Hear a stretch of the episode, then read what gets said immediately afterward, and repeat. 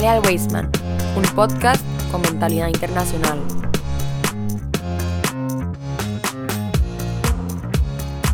Muy buena comunidad Weisman, qué gusto tenerlos nuevamente de este lado de su teléfono, su computadora, su iPad. Es para mí un gusto nuevamente que nos acompañe en este programa, en esta sección de Toral Día, en el podcast Sale al Weisman, un podcast con mentalidad internacional. Y como usted ya lo vio ahí en el título del podcast, hoy nos acompaña eh, y está en cabina con nosotros nuestro querido rabino David Rousset. Rab, ¿qué tal? ¿Cómo está? Hola, ¿qué tal? Mucho gusto, Junior. Gracias por la oportunidad de estar aquí con ustedes. No, esperamos que, que no sea la primera, sino que sea, digamos, la, primer, la última, perdón, sino que sea la primera de varias que vamos a estar compartiendo acá. Diferentes eh, puntos de vista, opiniones sobre el judaísmo, como se dice popularmente, ¿verdad? Donde hay dos judíos, hay tres, cuatro, cinco, seis opiniones. Entonces es interesante conocer eso, ¿verdad? Bueno, la verdad es que mi experiencia en años ha sido también tratar de resolver dudas y, preguntas a, jóvenes eh, con, relación al judaísmo. Como tú dices, todo el mundo tiene preguntas y de hecho el judaísmo está basado en que hay que preguntar, lo cual es una, gran, ventaja y, bendición. Eh, yo, nada más para que me conozcan un poquito aquí en, el podcast, eh, soy actualmente rabino del colegio Weisman en Costa Rica. Y eh, por muchos años trabajé aquí en Costa Rica, seis años trabajando con, con juventud, eh, en clases de judaísmo, un judaísmo moderno ortodoxo, donde tratamos que los jóvenes se sientan conectados con su judaísmo, independientemente si ellos son religiosos o no, que se conecten con sus, con sus raíces. Y estuve cinco años siendo rabino principal en la comunidad judía de Guatemala, donde también trabajamos con jóvenes y con parejas y como construyendo la comunidad. Y bueno, hace un, seis meses volvimos aquí a Costa Rica para re, reintegrarnos a una comunidad tan linda y, y, ayudar al crecimiento del judaísmo aquí. Sí, justo yo le iba a comentar, Rap, que yo pues lo conozco a usted desde de, que vino acá, pero cuando usted vino vi que mucha gente lo saludaba con muchísimo cariño, con muchísima alegría, porque usted ya antes estuvo acá por el Weisman, ¿verdad? Así es, seis años. Más o menos entre qué años estuvo. Del 2012 al 2018, más o menos. Wow, eh, sí, bastante. Sí, sí, fueron bastantes. Eh, en el Weisman como tal no estaba dando clases, veníamos una vez a la semana uh, y aquí y dábamos clases a los jóvenes en, después del rezo. Claro, y ahora sí tiene unas funciones distintas, ¿verdad? Lo veo más en el rezo, ¿verdad? Lo veo trabajando con los chicos en las aulas, también eh, en, en, los diferentes rincones del cole, este, en diferentes funciones. Entonces ahora, ¿verdad? Está un poco más, porque es el rabino del colegio ahora, ¿verdad? Eso es importante mencionarlo. Sí, sí, sí. La verdad es que es algo muy bonito que el colegio tenga esta figura. Es una figura nueva como tal en el colegio, siempre claramente estuvo pegado y está todavía pegado al rabino de la comunidad, pero que haya esta figura caminando por los pasillos y que los jóvenes se sientan identificados con, con un rabino cerca de ellos, con el que puedan acercar, preguntar desde judaísmo hasta fútbol americano, entonces es algo agradable para los chicos tener esta apertura. Claro, este... No sé si usted conoció a doña Silvana, o la conoce doña Silvana. Doña Silvana tenía un dicho eh, cuando yo la conocí hace más o menos unos 10 años, ella siempre, y esa, eso que ella me dijo, lo tenemos acá muy marcado en el podcast, justamente también por lo que usted mencionaba, que dentro del judaísmo el tema de preguntar, indagar, discutir, etcétera, está como, eh, está en su ADN, por decirlo así, ¿verdad? Lo vemos en el Talmud, por ejemplo, que hay, por decirlo así, discusiones, ¿verdad? Puntos de vista, observaciones e interpretaciones de porciones de la Torah.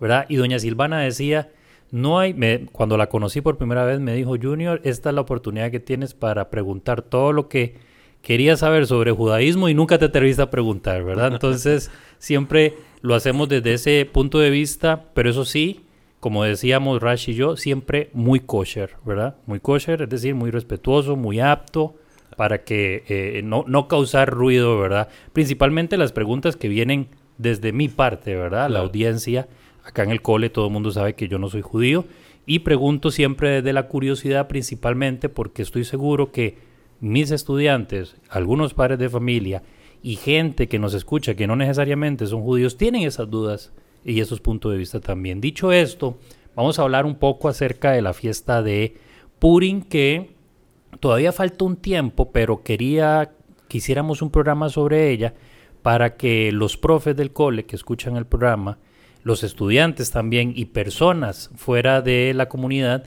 tengan una idea de lo que es Purim, porque cuando uno viene, cuando yo estuve en la fiesta de Purim del 2022 por primera vez, yo, o sea, ignoran, ignoraba todo lo que sucedía, parecía más un poco Halloween, ¿verdad? Todo el mundo disfrazado y aquello parecía una gran alegría y ya después uno se da cuenta de que más bien hay un contexto bastante complicado eh, acerca de lo que, se, lo que es la fiesta de Purim. Rap, ¿nos podrías comentar un poco qué es Purim? qué significa y qué historia hay detrás de esta fiesta tan bonita. Claro, vamos a tratar de hacerlo así en breve, aunque es, claro, como tú dijiste, el contenido es gigante. Sí. Y de hecho es una de las fiestas más eh, espirituales del judaísmo, aunque pareciera que fuera como el Halloween judío. Claro. Eh, es completamente opuesto a lo que es Halloween. Mientras que Halloween no celebra la oscuridad, el, eh, claro. como el, en cierta, forma el mal y, y, todas esas cosas que salen en esta época de, de octubre, eh, Purim viene a celebrar la vida. Esa, esa, es una cosa muy grande, es una completamente diferente. La, la, la, breve historia de Purim es que el pueblo de Israel fue exiliado a Babilonia eh, después de la destrucción del primer templo. Uh al estar en el imperio babilonio, el Babilonia fue conquistado por los persas y el, rey Asuero, nosotros le llamamos Ahashverosh en hebreo, eh, se convirtió en el rey de Persia. Al ser rey de Persia y rey de Persia haber conquistado prácticamente la, la mayor parte del mundo conocido, por decirlo así, el mundo civilizado, eh, estaban los, todos los judíos abajo de su imperio completamente. Todos los judíos. Ellos habían sido deportados anteriormente. Con la destrucción del templo, los judíos fueron exiliados a Babilonia. Pero en el exilio, en el tiempo de Babilonia, también se esparcieron ya por diferentes zonas de, la, región. Eh, casi que desde la, la, Megilat Esther, el libro de Esther, cuenta desde, el, desde Odu desde la, desde la India hasta Etiopía. Wow. Así, así era el reino de Persia, digamos, y los judíos estaban esparcidos en toda esta región. En toda esta región, sí. Eh, la historia es interesante porque el rey de, Persia, él quería demostrar su poderío al mundo. Quería demostrar que era lo, más poderoso. Y hace una fiesta invitando a los gobernadores de, todas las regiones. Una fiesta que duró 180 días. Una fiesta de 180 días. un fiestón. Estaba grande. Un rave ahí. Sí. Y después, en la última semana, la dio también fiesta para la ciudad de Shushan. Eh, él cambió su capital de Babilonia a, a Shushan, o es Sunem, no, me acuerdo el nombre como en español, pero es en el sur de, Irán. Eh, y en, él está mudando su capital, demostrando su poderío, quiere hacer esta fiesta para los judíos. Los judíos participan en la fiesta cuando el, líder religioso de la generación Mordejai dijo que no participen, aunque hubiera comida cayer y aunque todo estuviera aparentemente bien, era como perder su identidad, digamos así. Y ahí empezó toda una serie de acontecimientos que duró 13 años, donde eh, el, rey Azuero mata a su esposa, busca una nueva esposa, busca una mujer que interesante que toma toma la reina Esther, que Esther él no sabía que era judía entonces, ¿cómo el rey no sabe de dónde viene? Claro. es, como contradictorio. Que Pregúntale. No, él quería una mujer así. Cuando Esther no quiso decir, decir su pueblo, a él le convino, porque entonces tengo una mujer que pertenece a todos. Exacto. ¿Y qué quiero demostrar? Mi poder. Que la madre persia tiene una madre, tiene una mujer que no tiene ningún pueblo. Que no... Entonces a él le, le causaba cierto agrado tener una mujer que no supiera a qué pueblo pertenecía. Claro. Entonces la historia continúa, Mordejai, eh, Mardoqueo en español, Mordejai, le salva la vida al rey a Hashverosh cuando escucha dos personas haciendo eh, con, una intención de envenenarlo. Eh, el, el Mordejai hablaba muchos idiomas y habló, escuchó a esas personas hablando en su idioma natal, Mordejai los entendió y lo escribieron en el libro del rey. Esas son y quedó, quedó en, la, el, ¿cómo se llama? las memorias las actas, digamos, Sí, exacto. Pasa el tiempo, hay una persona que se llama Amán, que es el, virrey, el ministro principal. El famoso Amán. El famoso Amán el malvado, descendiente de Amalek, eh, que juró destruir al pueblo de Israel desde su nacimiento. Eh, y Amán sabe que existe Mordejai, que también es un ministro del rey, y cuando él pasa frente a todos los eh, súbditos del reino, todo el mundo se le arrodilla a Amán, excepto Mordejai. Entonces a él le comía por dentro que este judío no se arrodille frente a mí. Y con tal de dañar a ese judío está dispuesto a matar a todos los judíos. Entonces va con el rey, lo emborracha, lo convence de darle el, el oport- el- el derecho de hacer un decreto de exterminio. Claro. Es el primer decreto de exterminio de la historia. Después vinieron de, la, de la historia de, de los judíos. Después vinieron lamentablemente varios más, Así es. ¿verdad? Pero sí, es literalmente, y es la, la diferencia quizás de otros exterminios decretados, este exterminio era un exterminio total, porque to- como dije antes, todo el pueblo de Israel estaba debajo Claro. del, del reino de Persia. Entonces, eh, la historia continúa donde Mordejai empieza a hablar con Esther cuando se manda este decreto, todo el pueblo de Israel entra en una crisis porque los van a destruir, no va a haber- es crónica de una muerte anunciada. Claro, por O sea, sí. eh, tienen un año para este momento y dentro de ese año eh, Mordejai se pone a rezar y va con Esther y dice, Esther, mira, tú eres la reina de Persia. Haz algo. Y Esther dice, no, pero es que me van a matar. No, no se puede. Yo no puedo entrar con el rey así nada más. No es como que la reina era todo eso. La Sí, reina sí. era una un títere del rey también. Exacto. Entonces Mordejai le dice una frase muy importante que nos enseña algo muy grande para la vida. Dice, mira Esther, tú no sabes si para eso estás donde estás ahorita. Si Dios te puso ahí es por algo. Y sepas que si no eres tú la persona por la cual va a venir la salvación y la redención del pueblo de Israel, Hashem va a encontrar otro, otro camino. O sea, o que haga la voluntad de, de, de Hashem, o que simplemente va a ser cortada de donde está. Ese, si no lo haces tú, ¿quién sabe qué va a pasar sí. contigo? Tal vez por esto llegó esta oportunidad en tu mano. Claro. Tú ya estás ahí, fue en contra de tu voluntad, porque fue tomada en contra de su voluntad, pero por algo Dios te puso en este lugar. Y depende de ti si tomas la decisión de hacer algo con esta oportunidad de salvar al pueblo de Israel o no. Entonces ahí Esther le dijo, bueno, yo voy a hacer algo, pero tú rezas por mí. Claro. Y pides a todo el pueblo de Israel que ayunen tres días para que yo pueda entrar con el rey. Y una historia muy linda, eh, Esther a fin de cuentas se ayuna tres días, reza y, y entra donde el rey sin que la llamen, que eso era todo un issue, un tema complicado, porque si el rey no te permitía entrar, te mataba. Claro. Y cuando el rey ve a, a- a Esther, le extiende el cetro, le, perdi- le permite entrar al palacio. Eh, Esther le pide al rey Ahasverosh, a Asuero, que por favor le dé eh, una noche para estar con él y con, y con Amán celebrando en casa. Que tengo una pregunta interesante, porque viene Ahasverosh y le dice a Esther, mi vida, ¿qué quieres? Te doy hasta la mitad del reino. o sea, estás- te doy lo que tú quieras. O sea, claro. Esther en ese momento haber dicho, dame a mi pueblo. Sí. Y Esther no hizo eso. Esther dijo, no, no. Yo quiero que vengas tú con Amán a mi casa en la noche. Entonces eh, trae- va con, con Esther y con Amán. Aquí voy a hablar entre líneas porque no está escrito así en, en- en Sí, la sí, Megilá. sí, Los sí. comentaristas claramente lo dicen. Pero ¿qué pasa por la mente de Ahasverosh en ese momento? Sí, muy raro. O sea, muy extraño que... que, que O sea, Que es un tiempo de quality time conmigo. sí, exacto. ¿Qué me traes aquí, Amán? Eh, eh, como Sí, eh, hay ahí como algo sospechoso. algo sospechoso. Por decirlo menos. Así. Entonces, obviamente Esther estaba buscando eso. Que, ah, ok, indisponerlo para ponerlo en contra, para poner Ajá. en contra a Amán. Oh, y en ese momento no hizo, no hizo nada. Esther celebraron ahí y otra vez el rey Ahasverus dice, mi vida, ¿qué quieres? Sí, sí. todo. Hasta la mitad del reino te doy. Entonces Esther viene y le dice, mira, eh, otra vez puede haber pedido a mi pueblo. Claro.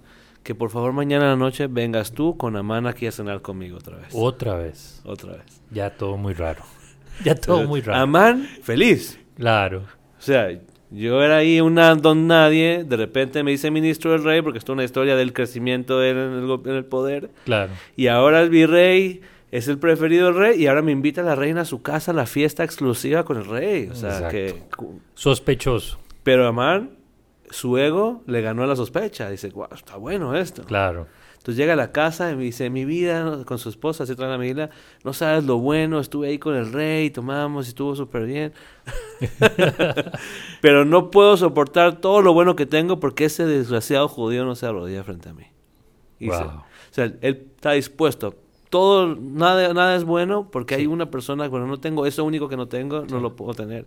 Está dispuesto a poner en riesgo Todo. todo lo bueno simplemente para conseguir que ese judío, como decía se arrodillara.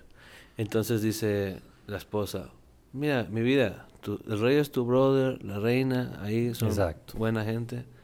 ¿Por qué no le pides que lo mate? Mm, Y dice, bueno, pongamos una, hasta- no solamente, vamos a construir una horca, y construir una horca en su casa, en el patio de su casa, una... eh, Sí, una Sí, sí, sí, sí, una, una guillotina. Bueno, no una No, guillotina, no, un- sino... Un halo, ¿cómo se llama? Exactamente, un, sí. Un galo, galo, en Sí, sí, para guindarlo, digamos, Sí. exacto. Y, y va con el rey, en la- no sé, en la noche, ya el rey ya estaba dormidito en su pijama. Y el rey está escrito en una Megilá que no podía dormir. Está ahí dándose vueltas en la cama y se despierta y dice, ¿sabes qué? No me estoy pudiendo dormir. Tráiganme al, al escribano ahí, o no sé, el que guarda las memorias del rey. Claro. Y, y le dice, para que me, cuéntame ahí, ponte a leer a que me quede dormido, ya sabes, ¿no? Claro, sí, sí, sí. Entonces el rey just, abren el libro justo en el lugar donde dice que Mordejai le salvó la vida. Ah, Entonces te empiezan a decir, y el rey se queda, un segundo, un segundo, ¿ese Mordejai me, sal- Mordejai me salvó la vida? ¿Y qué le pagamos? No, rey, no, no, no le dimos nada. ¿Cómo? No le dimos nada, no, no, no premiamos por uno salvar la vida al rey. claro. Y justo venía Amán por afuera caminando para hablar con el rey. Y dice el rey, ¿quién está allá afuera? Ahí está Amán, mándelo traer. Y llega Amán, sí, mi rey, ¿cómo está? Claro. El rey dice, dime, dime Amán, ¿qué harías con aquella persona que el rey quiere honrar? Dice la Megilá. Y Amán dijo, esto es para mí. Esto es para mí, papi. esto esto Sí, viene aquí en mis manos, va a entrar Claro. ahorita. Entonces, ah, y, y escucha el tema de freudiano y de la proyec- proyección de Amán. Claro. Creo que son 10 veces la que, pa- la- las veces que aparece la palabra rey en lo que dice Amán. Aga- aga- yo agarraría el caballo real y le pondría las ropas reales a esa persona y lo montaría en el caballo real y caminaría- caminaría- cam- que ponga un ministro del rey a caminar con él pensando en Mordejai, Claro. jalando el caballo, que el ministro grite, así le va a hacer el rey a la persona que quiere él honrar con más honor. Sí, esa constante O sea, repetición de rey, rey, Rey, rey, rey, proyección total, Claro. ¿no? Yo claro. quiero reinado. Y el rey escucha esto y dice, Amán, ¿sabes qué? Está buenísima la idea. Mm. Haz eso con Mordejai. por favor". Pareciera un mal chiste. Pareciera un mal chiste. y entonces dice que, o sea, se le cayó el mundo. Claro. La persona que tú vienes a pedir el favor de que lo maten, ahora tú tienes que honrarlo y poner la ropa real. Mordejai andaba con ropa de luto por lo que estaba pasando con el pueblo de Israel. Le cambian la ropa, lo ponen y ahí ves a Amán gritando en la calle. Así van a ser una persona que el rey quiere honrar. Wow, wow, wow. Entonces en la- llega a su casa en la noche, dice, bueno, después, es- no, sé, en el mediodía, algo así, después de que pasó todo esto con Mordejai, y la esposa, ahora en lugar de alabarlo, dice, ¿cómo te dejas que te hagan esto? Y Exactamente. te estás humillando. O sea, la esposa ya cambió Claro. totalmente. Y en lo que la esposa le está reclamando, llegan los, soldados del rey y dice, vámonos, tienes que ir a ni a la cena. Mm. Y Amán va ahí a la cena, a la segunda cena del rey. Entonces el rey está ahí. Viene Amán con sus proyecciones locas. Y Esther invita a Amán a la cena con el rey. Y otra vez el rey le pregunta, mi vida, ¿qué quieres? Hasta la mitad del reino te doy, te doy todo lo que tú quieras. Entonces Esther dice una frase muy bonita. Dice, yo quiero eh, mi vida y la vida y la vida de mi pueblo. Mm. Y dice, ¿quién te quiere matar? ¿Quién es ese que te quiere hacer daño? Entonces Esther dice, él, Amán. Amán. Y ahí el rey le viene todas las proyecciones que tuvo también, de que. Amán quería cosas con su señora, con su Sí, esposa, entonces- y quería el reinado, y, y se para enojado, de, pues estaba borrachito, borracho, y se sale a la, a la- al- a la terraza ahí a pensar un segundo, Claro. y cuando vuelve, ve a Amán tirado en las piernas de Esther, pidiéndole, que le, rogando por su vida. Pero el rey vio otra cosa. El rey de otra cosa. Exacto. Dice, ¿qué? ¿También quieres conquistar a la reina conmigo aquí en la casa? Pero ojo, obviamente, si cualquier persona que piensa, obviamente Amán no va a hacer eso cuando el rey está ahí, cuando están Obvio, acusando sí. de matar. Pero ya era el tema de la proyección del rey en lo que estaba pasando, que su mente jugó contra él. Claro. totalmente. Entonces, y aparece ahí un ministro del rey y dice, no solamente eso, ¿te acuerdas de Mordejai el que te salvó la vida? Desde aquí se ve ahí la horca que puso Amán en su casa para matarlo. Wow. Entonces el rey dice, bueno, mándenlo y mátenlo en ese mismo lugar. Y ejecutaron a Man. Le ejecutaron a Amán en ese momento. Sin embargo, el, el pueblo de Israel no se salvó. No- Uno diría, bueno, ya acabó la Sí, historia. ya, o sea. De hecho, la película que se llama My Night with the King, creo que es una película que salió hace como 10 años. Ajá. Sobre la historia de sobre la historia de Purim, eh, termina ahí, como que bueno, Sí, eh, ya. pues, sí, ya se salvó, Esther salvó su vida y, y listo. Este y entonces no es así, porque el decreto está. El decreto de exterminio ya se había firmado. ¿Qué importa si no está mal? Es un decreto real. Entonces el, el- el- a, a Esther no le salió completamente, salvó su vida. Eso sí, el rey no iba a tocar a Esther, pero ¿qué hay del resto del pueblo? Entonces Esther viene y le dice, por favor, quita el decreto. dice, no puedo, está sellado con el decreto real. Y dice Esther, bueno, entonces hagamos un contradecreto. O sea, no, no puedes anular el decreto ya. Pero es un decreto. ¿no? Pero podemos hacer un decreto donde el pueblo de Israel se pueda defender. Y cuando entonces salen igual los de, él dice que salen los caballos y salen los, los, em- los emisarios así por todos lados a, a anunciar que el día 13 de Adar, que está decretado el exterminio del pueblo de Israel, los judíos pueden defenderse, tienen derecho a defenderse.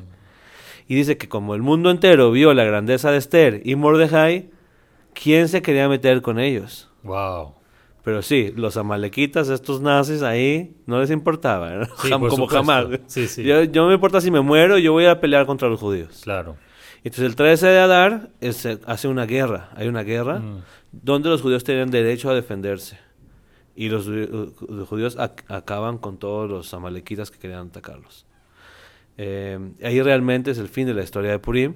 Y el siguiente año se decreta, y muy interesante, Purim no se decreta el 13 de Adar, se, se decreta el 14 de Adar. El 14 de Adar. Entonces, ¿por qué? Si la guerra fue el 13, porque el judío no celebra la guerra, Mm. el judío celebra la paz. El día siguiente de la guerra. Cuando la guerra terminó, ahí es el día que vamos a celebrar. Celebrar que estamos vivos. Y, de- y- y el tema del- de los disfraces, que es famoso Purim, no es una mitzvah de la Torá, no está escrito en ningún alajá. Es una costumbre que viene por el hecho de que toda la, dijimos que es una, una cadena de, de acontecimientos perfecta, como que todo salió justamente como tenía que salir. Que uno, si lo pensaba, a lo mejor no lo hubiera salido tan bien. o sea, Claro. como dices, parece una, una historia de una película. O sea, entonces, Dios estaba oculto, como disfrazado dentro de la, dentro de la naturaleza. Entonces nosotros venimos y nos disfrazamos también.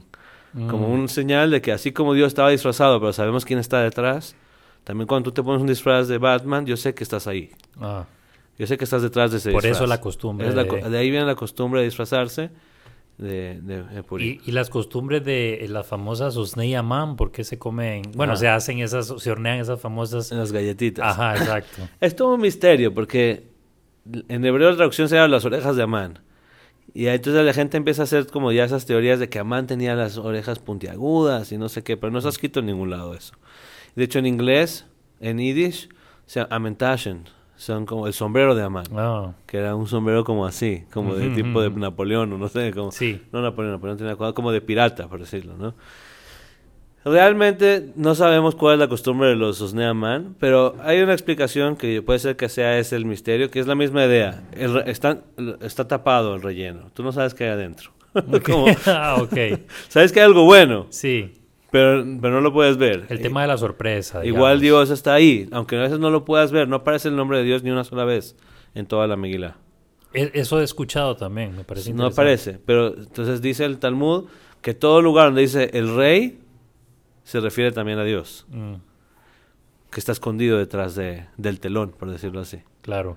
Rap, si usted tuviera que darle un mensaje a las familias y a los chicos, nuestros estudiantes que nos escuchan acerca de la importancia de, de recordar esta fiesta, por, el solo hecho de recordar es importante porque es la historia de ellos, la historia judía, en fin, pero ¿por qué otra cosa? ¿Por qué es importante? Además de cumplir la ley, de cumplir, ¿verdad? Eh, es, es, esto que hay que hacer, pero ¿por qué también? O sea, más allá de el deber, el cumplimiento, ¿por qué es importante? Yo, yo creo que esta fiesta, además de todo el tema espiritual, que claramente es muy fuerte, de trabajar a Dios con alegría, verlo dentro de las dificultades, está el tema de la unión. O sea, el, el pueblo de Israel estaba perdido. No había otra opción más que que Esther luche por el pueblo de Israel. Y el pueblo de Israel, en lugar de dividirse o dejarse caer, se unió en tefilá, en rezo, todos juntos para pedir una salvación y, que Esther tenga el éxito de lo que, de lo que estaba haciendo. Entonces, ese paso de unión y dos, la disposición de Esther de arriesgar su vida por hacer el bien, es un mensaje creo que muy importante. Que muchas veces pensamos que tenemos miedo de enfrentar, de luchar por el bien. Claro. Luchar por el bien y tenemos miedo de qué va a pasar. Esther la podía matar, pero sabía que era lo correcto. Y en el momento que tú sabes que estás haciendo lo correcto, el resultado va a salir bien. Si a lo mejor tú no lo puedes ver en el momento, a largo plazo seguro va a ser algo bueno. Así es. Cumplir la misión por la que estamos ahí también creo que es algo muy importante que usted mencionó ahora. Eh, espero que con este, este mensaje, eh, no solo la historia de la que hoy conversamos, sino este mensaje final, esta reflexión final, todas aquellas personas que nos están escuchando, miembros de la comunidad, de la comunidad estudiantil, del Weisman y demás personas que nos escuchen en las diferentes partes del mundo donde llega la frecuencia de Hallel Weisman, eh, guarden esta reflexión.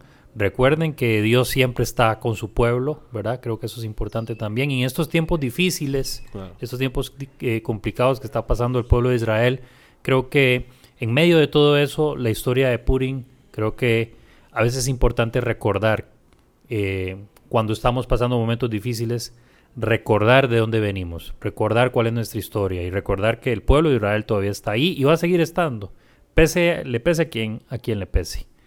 Rap, muchas gracias por, por compartir con nosotros.